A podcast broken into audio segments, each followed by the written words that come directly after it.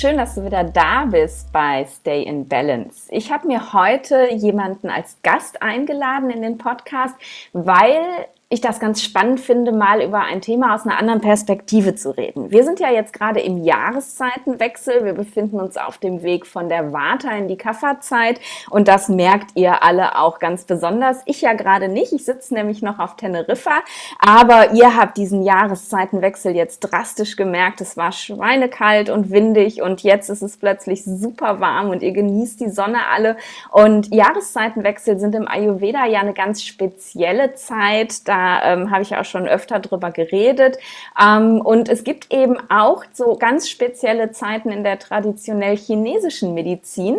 Da habe ich so ein bisschen was drüber erfahren in meiner Yin-Yoga-Ausbildung und habe gedacht, das würde ich jetzt doch ganz gerne mal mit dem Ayurveda vergleichen und vielleicht eine neue Perspektive reinholen und habe mir dazu heute eine Expertin eingeladen. Das ist die liebe Nina, Dr. Nina Roy, die praktiziert eben traditionell chinesische Medizin in eigener Praxis und noch ganz viel mehr. Und die möchte ich gleich so ein bisschen dazu ausquetschen. Herzlich willkommen, liebe Nina. Hallo, liebe Nadine, danke für die Einladung. Ja, ich freue mich total, dass du dir die Zeit genommen hast, so zwischen deinen Patienten in der Praxis. Und ähm, ja, zu Beginn, damit äh, meine Hörer dich einfach so ein bisschen kennenlernen, erzähl doch mal, wie bist du denn in der TCM gelandet tatsächlich? Du bist ja genauso wie ich auch Schulmedizinerin und wir sind ja noch relativ selten, dass äh, Schulmedizin und Naturmedizin zusammenkommen. Erzähl mal so ein bisschen von deinem Weg. Ich habe äh, ganz äh, normal angefangen mit der schulmedizinischen Ausbildung und äh, war dann relativ schnell irgendwie so für mich an dem Punkt, dass das ja alles ganz toll ist, aber mir so dieser richtig heilende, durchschlagende Effekt ganz oft fehlt, wenn es jetzt nicht gerade unfallchirurgisch ist oder so. Mhm. und hatte dann äh, den großen Ehrgeiz, sehr schnell zu studieren ähm, und fiel dann auf die Nase, weil mir gesagt wurde, nein, nein, du musst schon die Regelsemester einhalten und hatte dann irgendwie ein Semester einigermaßen frei und ähm, ähm, habe über tatsächlich meine Mutter, die sich hat akupunktieren lassen, ähm, den Weg dahin gefunden. Habe gesagt, Moment, ich will wissen, wofür du dein Geld ausgibst. Ähm, ich komme mit. Und, ähm, also der ganz schulmedizinische Gedanke, nicht oh wie toll, sondern was ist das für ein Schwachsinn? Ja, ja, kenne ich. lass mich mal gucken, was du da treibst. Ja. Genau. Und ähm, bin dann mitgegangen und ähm, das war wie immer kein Zufall im Leben. Aus ja. diesem halben Tag in dieser ähm, Ambulanz damals in einer traditionellen chinesischen Medizin wurden sechs Wochen Hospitation. Wow. Und äh, da habe ich dann tatsächlich aus dem Uniklinikum, in dem ich eben studierte und lernte, einen Parkinson-Patienten äh, wieder getroffen aus der Neurologie, der schulmedizinisch tatsächlich austherapiert war. Also was ja bedeutet, ähm, mehr kann man quasi nicht tun. Der wartete ja. mehr oder weniger auf den Rollstuhl. Und äh, den haben wir da sechs Wochen mit Kräutern und Akupunktur und Ernährungsberatung ähm, behandelt und konnten wirklich nach diesen sechs Wochen schon anfangen, die Medikamente zu reduzieren. Wow. Und das war für mich, also ich kriege jetzt noch Gänsehaut, weil ich, ich auch gut krass fand, dass ich gesagt habe, okay, no way, das muss ich machen. Ja. Ja, Boah. so war mein Weg dahin. Und seitdem bin ich dabei. Ja. Du hast dann wirklich eine äh, ne, ne Ausbildung gemacht, hast gesagt, das, das praktiziere ich jetzt und du bist jetzt in eigener Praxis tatsächlich auch tätig. Und ja. machst du auch Akupunktur? Ja, jeden Tag. Gehört immer dazu, ne? Auf Nadeln sind mein Liebstes. Wunderbar. Und, und, und erzähl mal so ein bisschen, ähm, wie wird das angenommen? Ich finde es immer so ganz spannend, weil ich, ich lebe ja so in meiner Ayurveda-Bubble und für mich fühlt sich das so an, als ob jeder Ayurveda toll findet, aber es, äh, du, ne, das fehlt ja der Kontakt zur Außenwelt irgendwie so ein bisschen. Wie, wie ist es so, wenn jemand zu dir kommt und du bist ja Ärztin und aber dann kommt irgendwie dieses Chinesische mit da rein? Wie reagieren die Leute da drauf? Naja, das ist bei mir so, äh, die Leute sind dankenswerterweise vorselektiert. Okay. Also ich habe mir früher ganz viele Praxen angeschaut und mir war klar, ich kann Labor lesen, ich kann EKG und Sono und so weiter. Das möchte ich aber alles gar nicht. Also ich, mhm. mir reicht es, wenn die manchmal einen Befund mitbringen. Ich brauche den aber nicht, um für mich zum Beispiel äh, einen Blut- oder Eisenmangel festzustellen. Ne? Das ja. kann ich mit dem Puls, das kann ich mit der Zunge und den Symptomen, die mir die Leute so schildern.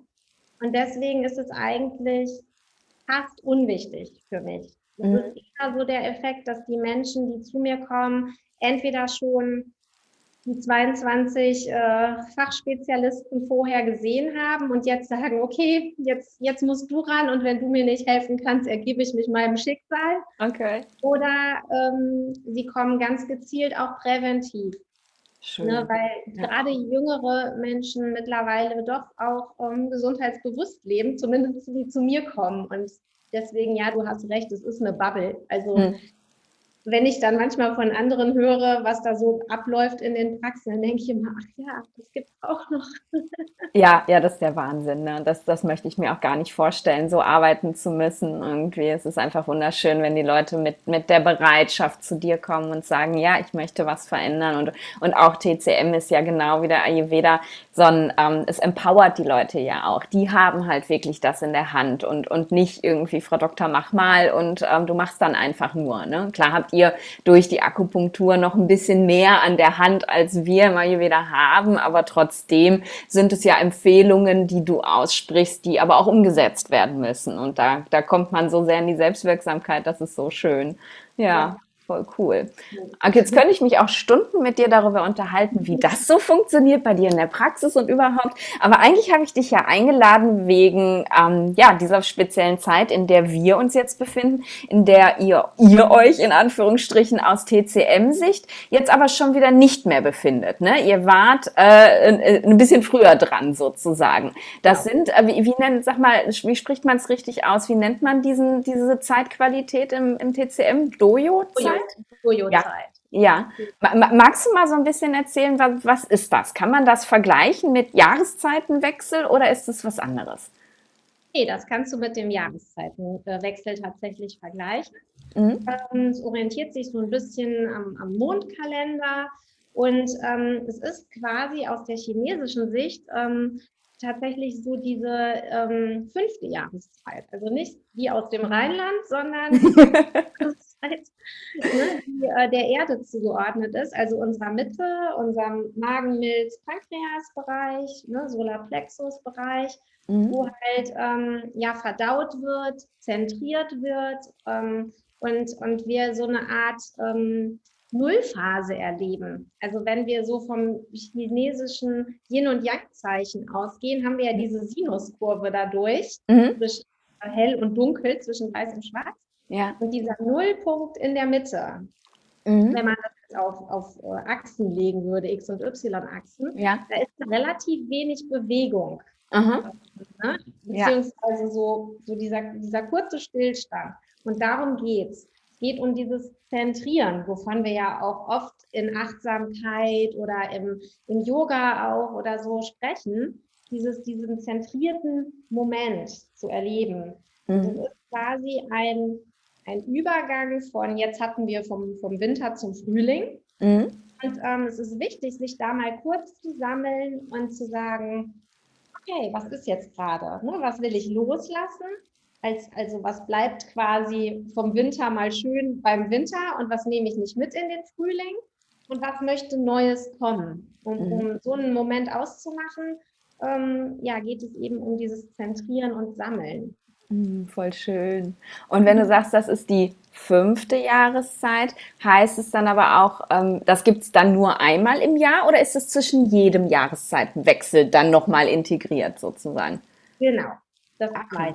Okay, okay. zwischen allen Jahreszeiten. Ja. Wird manchmal fälschlich, sage ich mal, der Vollständigkeit halber nur dem Spätsommer zugeordnet. Mhm. Ähm, da gibt es viele, die das so berichten.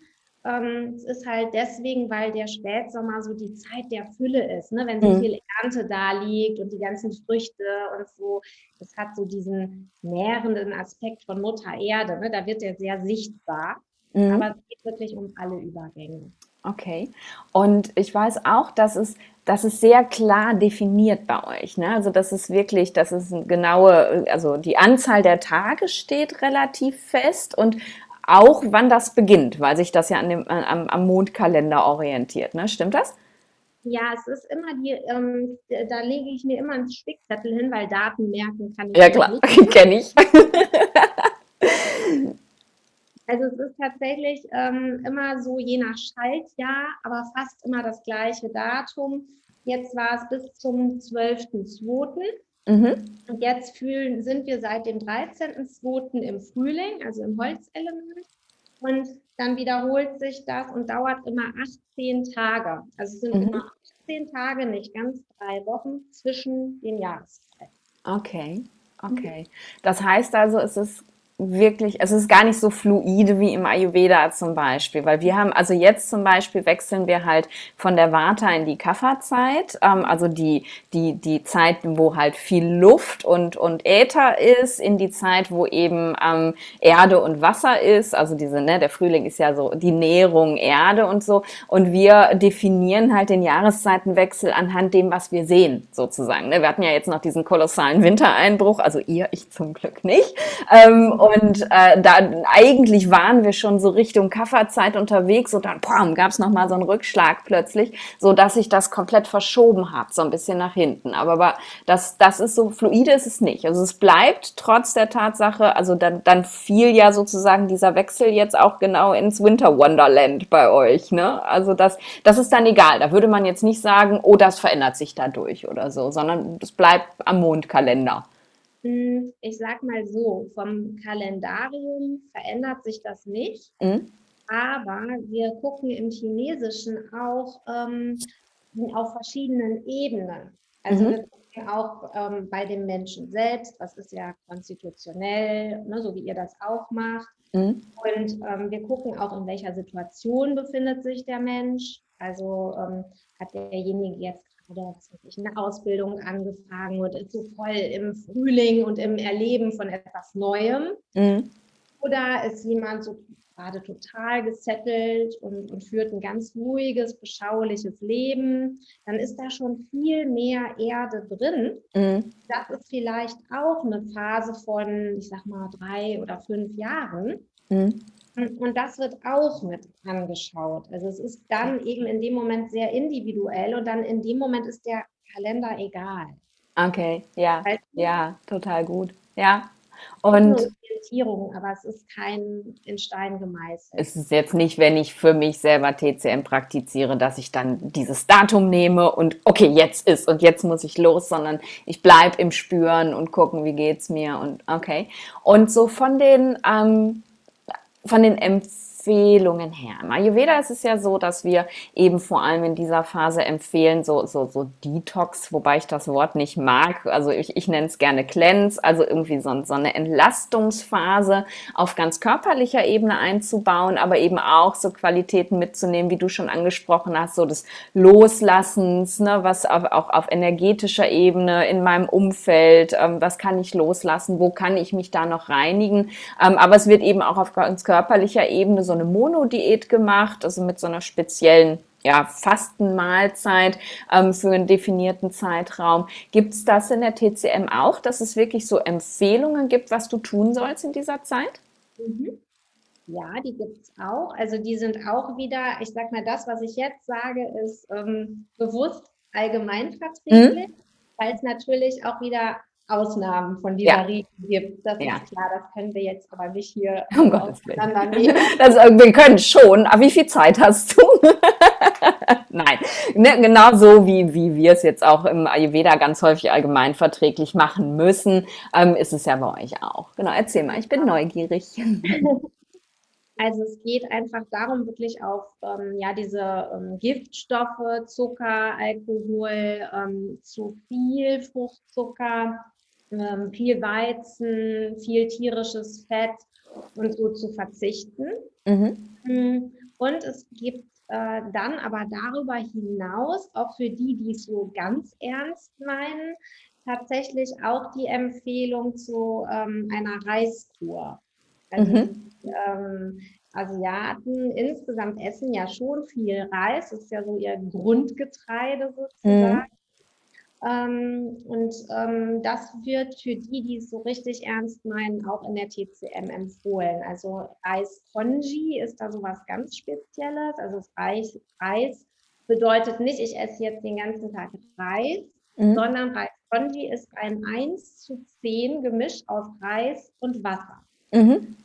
Also jeder, der Reis kocht, weiß, es ist eigentlich eher so 1 zu 3 oder 1 zu 4. Mhm. Wenn man das macht, ähm, kommt da so eine sehr flüssige Suppe mit aufgebrochenen Reisstückchen daraus.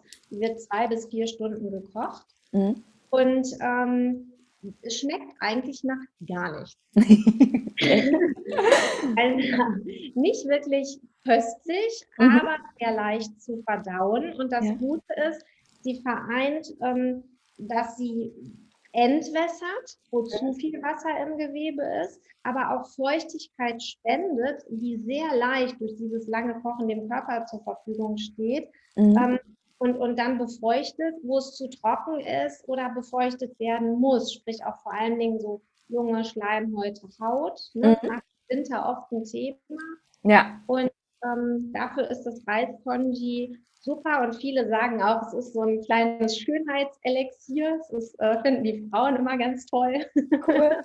Also man merkt dann wirklich danach auch richtig Veränderungen, auch optisch, von der Verdauung kann ich mir super gut vorstellen, auf jeden Fall. Es ist wie so ein Reset sozusagen, ne? Ja. Ja, es ist auch zum Beispiel ähm, was, wir ja ganz viele haben, sind so gestaute Leberenergien, ne, ähm, wo das Energie, die Energie des Qi nicht richtig fließt.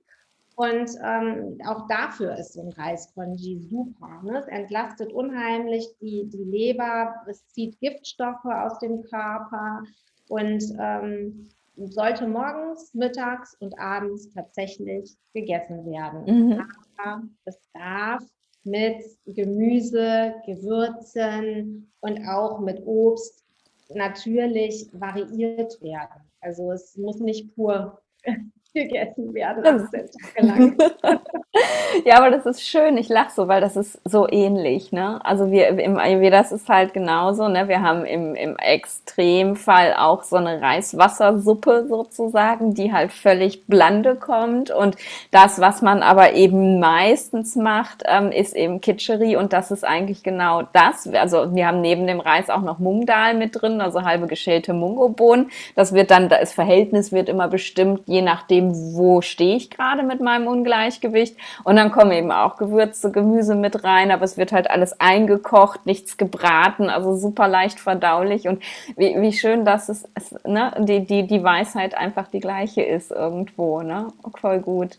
Nur, nur die Idee dahinter ist halt eine andere. Ne? Also wir machen es halt primär wirklich um das Verdauungsfeuer zu entlasten, um die Energie, die halt aus dem Vor, ähm, aus der Vorjahreszeit angestaut ist, loszuwerden sozusagen. Und ihr habt halt eben das, dieses Qi-Konzept, was dahinter steht. Und gibt es ein Verdauungsfeuer im, ähm, in, in der TCM so vergleichbar? Ja, ja. ja, das Bild ist ein bisschen anders, aber mhm. eigentlich ähm, so was ich weiß vom Ayurveda her, kann man das relativ gut ineinander integrieren. Ne? Es sind halt ein bisschen andere Begrifflichkeiten und, und genauere Beschreibungen, aber mhm. doch, sowas gibt es.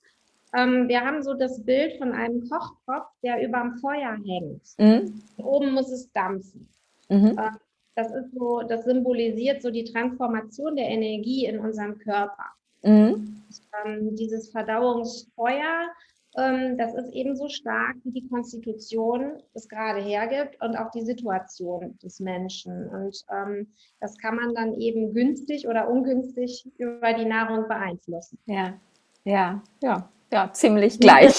Definitiv. Ich nutze auch unglaublich gerne dieses Kochtopfbild, weil weil es einfach auch so klar ist, dann ähm, etwas zu erklären, eben wie, wie wir uns ernähren sozusagen, ne? was in den Topf reinkommt und warum es wichtig ist, dass Nahrung halt irgendwie nicht eiskalt ist, weil sonst, ne, wie hoch muss das Feuer dann bitte lodern und und und. Ja, spannend, finde ich total gut. So, und dann, dann entscheide ich mich, also ne, ich weiß, okay, jetzt geht diese Zeit los und ähm, wie gibt es auch definierte Zeiträume, dass man sagt, so und so lange sollst du ähm, das essen? Oder ist es über den kompletten Zeitraum? Oder gibt es so Ein- und Ausstiegsphase? Wie läuft das dann ab, wenn ich das jetzt machen wollen würde? Es ist sehr unterschiedlich. Also du kannst es natürlich 18 Tage lang machen, Das mhm. ist schon echt lang. Also ja. die, meisten, die meisten machen so irgendwas zwischen und empfehle ich auch zwischen drei und zehn Tagen. Mhm. Und das ist auch sehr individuell. Also man kann das natürlich wirklich zehn Tage morgens, mittags, abends machen. Mhm. Aber was ich immer mache, ist den Leuten zu empfehlen, ähm, zu sagen, fang doch einfach mal morgens an damit. Mhm. Ne? Frühstück ist eine wichtige Mahlzeit. Ja. Und vielleicht auch noch abends eine kleine Portion. Und dazwischen darfst du die ersten zwei, drei Tage, wenn du dreimal ganz normal isst, ähm, etwas Normales in Anführungsstrichen essen, aber nicht mit viel Zucker und diesen mm, mm. Dingen, die wir eben gerade vermeiden wollen in der Zeit. Okay. Und ähm, dann mach es fünf Tage ganz, ganz äh, korrekt sozusagen. Mm. Und dann kannst du ja noch mal zwei, drei Tage ausschlafen. Und ähm, ja. es gibt aber auch Menschen, hm, die vielleicht nicht ähm, das nicht so schaffen. Also das gibt eigentlich sehr viel Energie, wenn man sich so ernährt, aber es gibt ja wirklich so Konstitutionen, die sind ganz schmal und ganz zart und da reicht das kalorisch fast mhm. nicht. Also auch wenn wir keine Kalorien zählen, aber ja das spürt man einfach ja. so einer gewissen Zeit.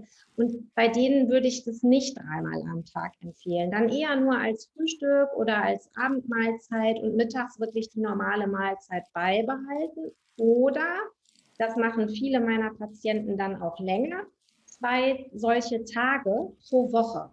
Mhm. Also, dass man sagt, was weiß ich, Dienstags und Freitags passt das bei mir ganz gut. Da lebe ich und esse ich nach diesem Prinzip und die anderen Tage mache ich so, wie es für mich aussieht. Ne, dann hat man so Entlastungstage, das ist dann nicht so eine ganz ernst genommene Dojo-Zeit, mhm. aber eben, wie schon gerade gesagt, dogmatisch ist sowieso gar nichts in der TCM ja. und das mag ich auch so daran. Ne? Du ja, kannst es super. variieren. Ja, ja, ja, total schön, dass das eben wirklich auch so flexibel bleibt. Und das finde ich eben auch so wichtig, weil ich sage halt auch immer, wenn ich mit, mit Klienten arbeite, jeder muss dich da abholen, wo du stehst. Ich kann jetzt nicht mein Programm auf jeden gleich abspulen und erwarten, dass das funktioniert. Dann habe ich wahrscheinlich 70 Prozent der Leute einfach nur verschreckt, weil die denken, oh mein Gott, wie soll das jetzt alles in mein Leben passen? Und super schön, ja, auf jeden Fall. Und, und solche Entlastungstage könnte man aber auch mit in sein normales Leben nehmen. Also also auch außerhalb der Dojo-Zeiten, wenn ich merke, so, ah, es ist irgendwie, ne, meine Verdauung ist nicht gut, ich fühle mich nicht energetisch, dass man einfach mal so einen Tag dann auch so zwischendurch macht. Unbedingt, auf jeden Fall. Ja, cool. Also das ne, empfehle ich auch immer gerne. Viele kommen halt wirklich nach so einem Cleanse dann bei mir auch raus und sagen, boah, das war so toll und ich habe mich so gut gefühlt und ich hätte auch nie gedacht, dass ich das schaffe. Das finde ich auch immer eine ganz tolle Erfahrung für die Leute, dieses ähm, ja das Selbstbewusstsein zu entwickeln. Hey, ich habe das auch durchgestanden in Anführungsstrichen, wobei Kitscheri einfach auch extrem lecker ist. Für mich ist das gar kein Thema. Ähm, aber das dann auch zu wissen, so ich habe jetzt wirklich ein Werkzeug an der Hand, was ich auch sonst benutzen kann, wenn es mir nicht gut geht. Ja, genau. cool. Und ähm, wenn man jetzt so die, die letzte Dojo-Zeit anguckt, also Winter zu Frühjahr, ähm, was, also ihr habt ja so ein bisschen eine andere Elemente-Vorstellung. Jetzt ist Holz, ne, glaube ich. Und was davor war? Davor war Wasser. Wasser. Ähm, was, was würde man sagen, was kam aus der, aus der Wasserzeit? Ähm, was, was passiert mit dem Menschen? Also was staut sich da an oder was, was verändert sich? Kann man das so sagen in der TCM? Ja, klar. Also es ist ähm, auch wieder natürlich von vielen Sachen so abhängig, aber das, was von außen kommt, also von dem, vom, vom Klima her, mhm. wenn wir jetzt hier in, von Deutschland sprechen, ja. ist halt die Kälte im Winter gewesen. Ne? Ähm, Kälte ist halt schon ein Thema, die mhm. aus dem Körper raus muss. Mhm. Ähm, die halt ja auch für eine extreme Energiestagnation sorgen kann. Ja. Ne? Wenn man so alles hält und, und die Muskeln äh, zittern und anspannen, ja. dann ähm, fließt die Energie ja einfach nicht so gut und auch nicht so oberflächlich, also wirklich nur in der Tiefe. Mhm. Und das muss befreit werden. Mhm. Ähm, das ist so das Wasserthema.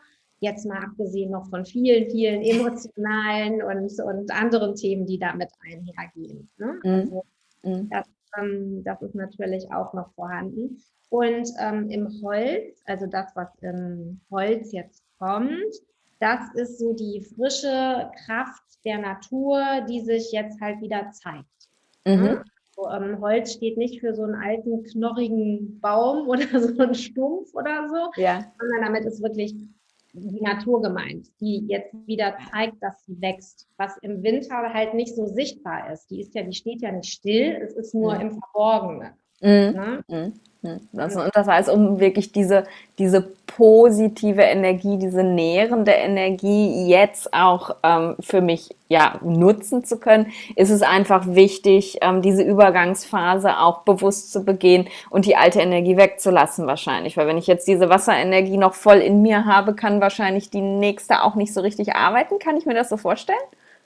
Ja, da gibt es sogar in, ähm, in dem gelben Kaiser zu eins der klassischen Werke der TCM, da gibt es so einen Satz, der heißt, oder so eine Beschreibung, die, die lautet ungefähr, ähm, dass du, wenn du aus dem Winter, sage ich jetzt mal als Beispiel, ein Problem mitnimmst, was in dem Winter entstanden ist und du klärst es nicht in der Dojo-Zeit, dann schleppst du es über das ganze Jahr mit und kannst es eigentlich ursprünglich heilen erst im nächsten Winter.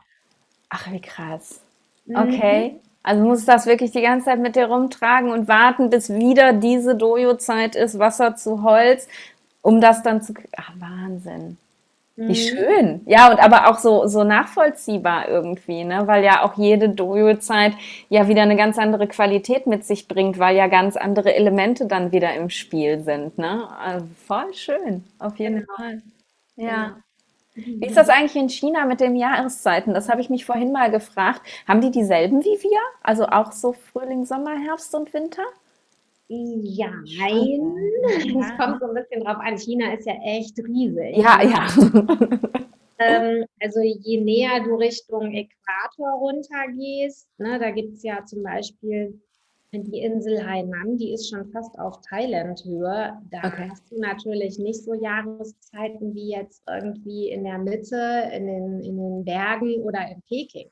Mhm. Ne, viel, viel, viel nördlicher. Da hast du, da ist es viel länger ähm, kühl. Ne? Oder mhm. auch, was ich erlebt habe, ich war ähm, persönlich halt lange in Shanghai. Mhm. Ähm, es ist unheimlich feucht, stickig durch diese, durch diese Stadtluft halt mhm. auch. Ähm, und da ist es gar nicht so kalt gewesen, gerade so Oktober, November, aber weil es so feucht ist, fühlt sich das an wie minus 10 Grad. Also mhm. zumindest für jemanden wie mich, der Kälte nicht mag. Ja. Also das, da wird ja noch mal viel klarer, warum es das Wasserelement ist, ne? Irgendwie so, so ein Stück weit, weil das ist das ist eine Frage, die ich halt ganz oft gestellt bekomme, ähm, wenn durch durch dieses Übertragungsproblem Indien in den Westen sozusagen und dass halt manche Sachen dann äh, für manche Leute nicht so richtig passen, wo sie sagen, ja, aber wieso ist denn jetzt Wartezeit im Winter? Das ist doch Luft und Raum und im Winter ist es ja oft so feucht und so. Warum das passt nicht so richtig? Und wenn man sich das dann anguckt von, von der Herkunft der Idee, passt es meistens viel, viel besser dann. Ne? Aber sind dann, aber die, die Dojo-Zeiten liegen dann trotzdem aber gleich oder sind die übersetzt für uns nach Deutschland?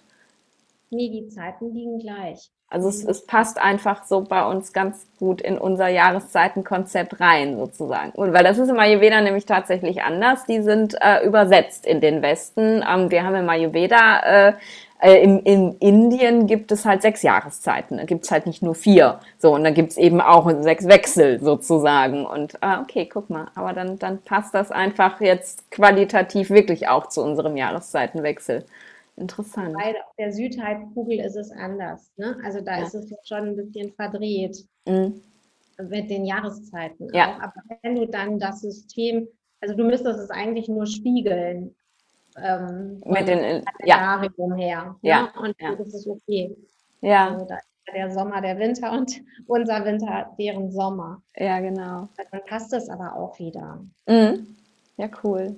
Die Daten um, ja nur eine Orientierungshilfe ja. für uns Westler. Ne? Also ja. darum geht es ja eigentlich gar nicht. So Zahlen sind auch nicht Und, äh, Aber das ist halt typisch westlich, ne? Irgendwie. Wann fängt das an? Um wie viel Uhr? Wann muss ich starten? Und nicht dieses Spür doch mal, ne? Da habe ich letztens wirklich an, so, ein, so eine Frage auf Instagram zu bekommen, so, wann beginnt die Kafferzeit, ne? So, also so unter dem Motto, kannst du mir das jetzt bitte genau und an dem Datum sagen und um die Uhrzeit? Und da habe ich dann einen Post so geschrieben und wirklich, ne, so, äh, guck dir die Natur an, ne? Spür rein. Was siehst du? Wann kommen die ersten Knospen, ne? Kaffer ist Nährung, ist, ähm, die Natur Natur beginnt zu sprießen. Und wenn du siehst, dass die Natur sprießt, dann beginnt die Kafferzeit sozusagen. Ne? Und spür auch in dich rein. Und das melden mir eben auch auch noch eine spannende Frage, muss ich dich gleich fragen. Ich kriege das ganz viel zurückgemeldet, dass eben Leute jetzt auch merken, so, ah, bis vor ein paar Wochen bin ich noch, boah, super energetisch aus dem Bett gekommen. Jetzt ist es so, oh, ich fühle mich so sloggy morgens, ich kriege nicht so richtig die Energie und das ist halt diese schwere Kafferenergie, die Menschen, die ein bisschen feiner sind, jetzt auch wahrnehmen. Gibt es das so auch im, im TCM, dass wirklich so, so diese, diese Holzenergie dann mit mir energetisch auch was macht?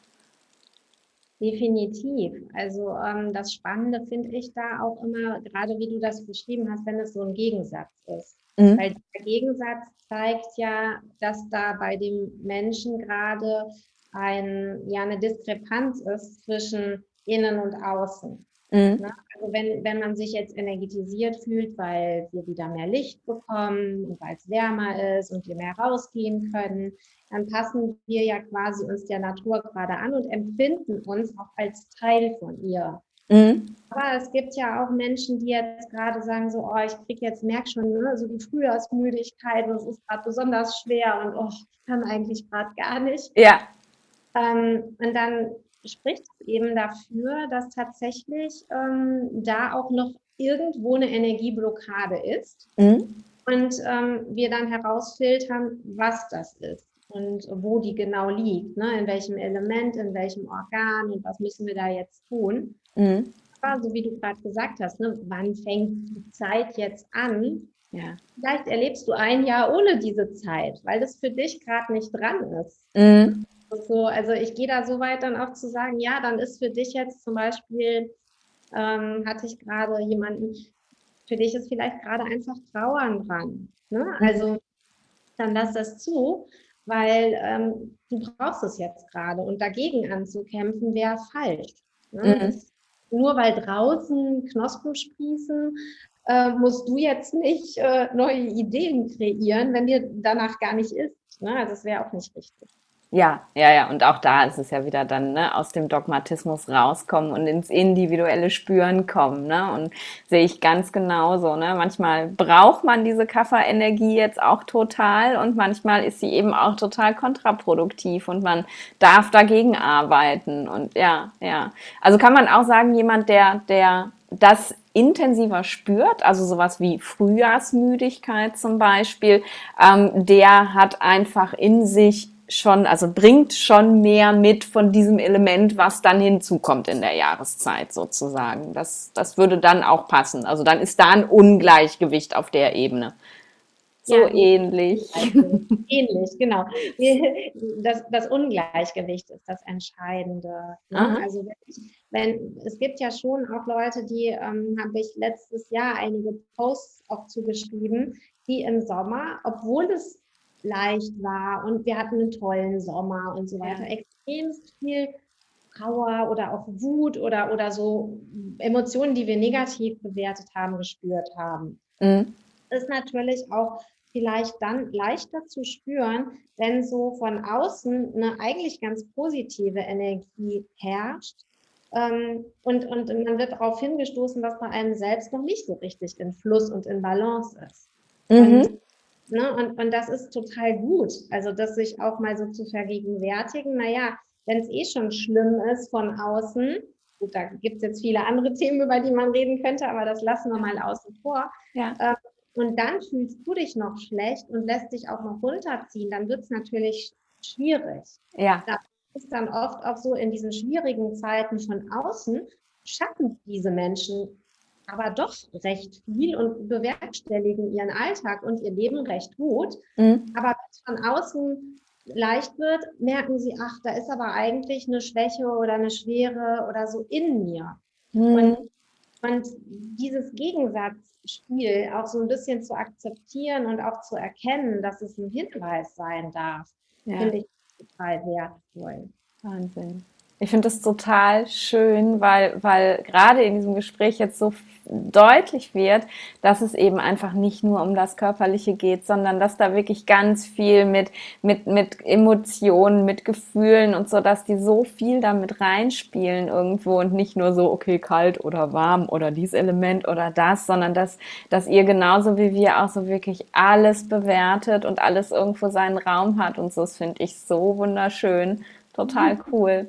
Wie ist das so mit, ähm, ja, in, in, dieser, dieser Dojo-Zeit äh, mit, mit ähm, Dingen wie, also wir haben ja im Ayurveda sowas wie Meditation und Yoga und so, wo wir dann wirklich auch gucken, dass wir eine entsprechende Praxis empfehlen, die das Ganze noch unterstützt. Gibt es das in der TCM auch, dass man dann eher auch so eine ja, spirituelle Praxis oder auch körperlicher spirituelle Praxis dazu empfiehlt? Ja, da gibt es einiges. Ne? Das ist so in der, in der TCM ist es so, ähm, dass gerade die Emotionen, die fünf Grundemotionen, von denen wir sprechen, ähm, die inneren Verursacher jeglicher innerer Krankheiten sind. Mhm. Ähm, da wird darauf hingewiesen von vielen TCM-Lern, aber nicht so drauf eingegangen. Okay. Aber was ich gefunden habe, das ist noch nicht so lange ins Englische und damit für uns gut lesbar übersetzt ähm, worden. Es gibt eben eine ganz gezielte Qigong-Praxis und auch tatsächlich Übungen mhm. ähm, ja, für bestimmte emotionale Zustände. Wow. Und, mhm. und das ähm, ist so mein Steckenpferd, so in diese Richtung zu gehen, weil ich halt, ähm, ja, für mich so ist so der Leitspruch, ähm, ich möchte den Menschen ihr Selbstvertrauen wiedergeben und ihre Angst nehmen, weil mhm. sie sind ja ihr innerer Arzt und sie, sie wissen eigentlich, was sie brauchen, aber es wird so viel anderes darüber geschichtet und mhm. äh, anerzogen und ansozialisiert oder wie auch immer man das nennen möchte. Ja. Ähm, und deswegen ist das für mich eigentlich die Essenz dieser, dieser Lehre, neben Gewürzen, Kräutern, Tees, Akupunktur, ne, Guasha, Schröpfen und vielen, vielen Behandlungsmethoden und so. Aber dieser beratende Kern für die, den Ausgleich der Emotionen, finde ich, ähm, ja, das ist wirklich so das Schatzkästchen. Mm. Das, ähm, das, das liebe ich auch so. Ja, ja, das, das spürt man auch so richtig, wie sehr du dafür brennst. Das ist so wunderschön, auf jeden Fall. Empfiehlst du dann auch deinen Patienten wirklich Qigong zu machen, das zu lernen, wohin zu gehen und schön, voll gut. Ja, also sowohl als auch. Ne? Es ist auch, ich bin auch, selbst bin ich Yogi, also ich, okay. äh, ich habe Qigong und Tai Chi und so gelernt. Ich, ich finde es auch toll. Ja. Aber ich habe 20 Jahre Ballett gemacht, also meins ist das Yoga. also ist es auch, also das sind Körperübungen, ne? Ja. Und, und Spirit und Körper finden da halt einfach so ihrs. Und deswegen, ja. ähm, für mich ist es auch gar nicht getrennt oder widersprüchlich, ob wir jetzt vom Ayurveda sprechen oder der TCM oder vom Yoga oder Qigong. Also ich glaube, da gibt es so viele Parallelen und auch Überschneidungen. Ähm, ja. Ja.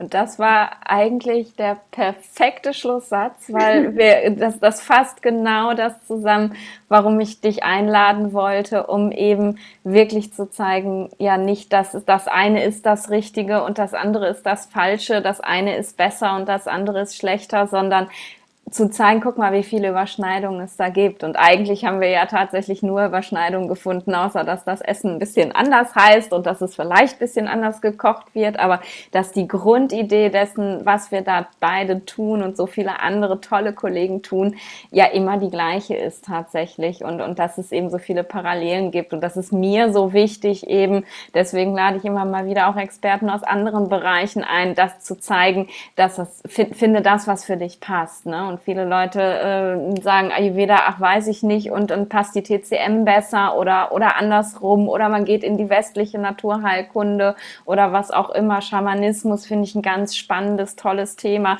Hast du mir vorhin im Vorgespräch erzählt, dass du dich da auch mit auskennst. Vielleicht muss ich dich nochmal einladen. Und es ist so, ich finde es großartig und, und genau das hatte ich mir gewünscht, dass wir das eben jetzt so zeigen können und genau das hat funktioniert. Da bin ich dir total dankbar für. Auch.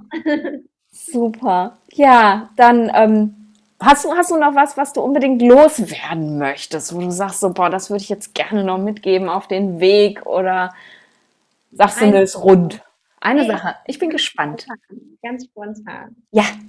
Ich wünsche wirklich jedem, der uns jetzt hier zuhört und sich das anhört, dass er es schafft, keine Angst zu haben und dass er den Weg sucht, wirklich aus jeder Form von Angst herauszukommen, weil wir werden alle sterben, alle Ängste enden letztendlich in der Todesangst und ähm, die davor, die hindern uns nur vom Leben äh, oder hindern uns zu leben. So und das würde ich gerne helfen, ja, dabei zu tragen. Oh, wunderschön. Vielen, vielen Dank, liebe Nina. Wo, wo findet man dich aktuell, wenn man dich jetzt gehört hat und sagt, wow, das ist jetzt meine neue TCM-Ärztin, die brauche ich unbedingt. Ähm, wo, wo findet man dich? Wo ist deine Praxis? In Düsseldorf und online.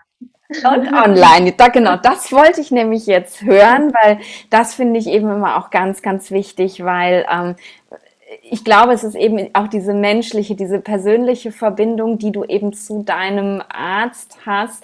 Ähm, und manche können nicht so weit reisen und ähm, würden so gerne, haben vielleicht jemanden am Ort, das passt aber nicht. Und deswegen finde ich diese Online-Angebote so großartig. Und da bin ich ganz, ganz froh, dass du das auch hast. Und wir verlinken natürlich hinterher alles in den Show Notes. Das heißt, wenn man dich finden möchte, dann wird es relativ einfach. Man muss da einfach nur reingucken und da ist deine Website mit allen deinen Angeboten. Und ähm, ja, ich bin total dankbar für den Kontakt, der zwischen uns entstanden ist. Und ich glaube, dass das auf beiden Ebenen super befruchtend ist und freue mich. Ähm, vielleicht nochmal zum Thema Schamanismus mit dir zu quatschen. Schauen wir mal. Vielen lieben Dank für deine Zeit. Super, dann mach's gut und ich sage einfach bis bald. Danke. Wahrscheinlich hast du gemerkt, dass diese Podcast-Folge zeitlich nicht ganz gleichzeitig ausgestrahlt wurde, als ich sie aufgenommen habe. Gerade beim Durchhören habe ich gedacht, ja, ähm, da saß ich noch auf Teneriffa, als ich das aufgenommen habe. Jetzt ähm, bin ich aktuell wieder in Deutschland und nahezu schon wieder auf Teneriffa. Ähm, in ein paar Tagen geht es nämlich für mich wieder los. Mein Ayurveda und Yoga Migräne Retreat findet ab dem 11. bis zum 18. April dort statt. Wenn du das jetzt hörst und Migräne hast und sagst, hey, ich will noch mitkommen, dann melde dich doch super gerne bei mir und ähm, ich gebe dir alle Infos und ich verlinke einfach auch noch mal die Website in den Show Notes, wo du alle Infos zum Retreat findest. Es war jetzt ein etwas ungeplanter Werbeblock, aber aufgrund der aktuellen Situation haben wir natürlich noch Plätze frei, ähm, wie es so vielen, vielen Kollegen geht, die ganz tolle Veranstaltungen geplant haben und deswegen, ähm, ja, ist es auch noch möglich, jetzt noch ganz kurz entschlossen mitzukommen. Und Christine und ich, die Freundin und Yogalehrerin, mit der ich das Retreat zusammen unterrichte, haben uns zudem entschlossen, auch noch einen Rabatt über 150 Euro zu geben und äh, ja, dir sozusagen deine Ein- und Ausreise Corona-Tests zu bezahlen damit.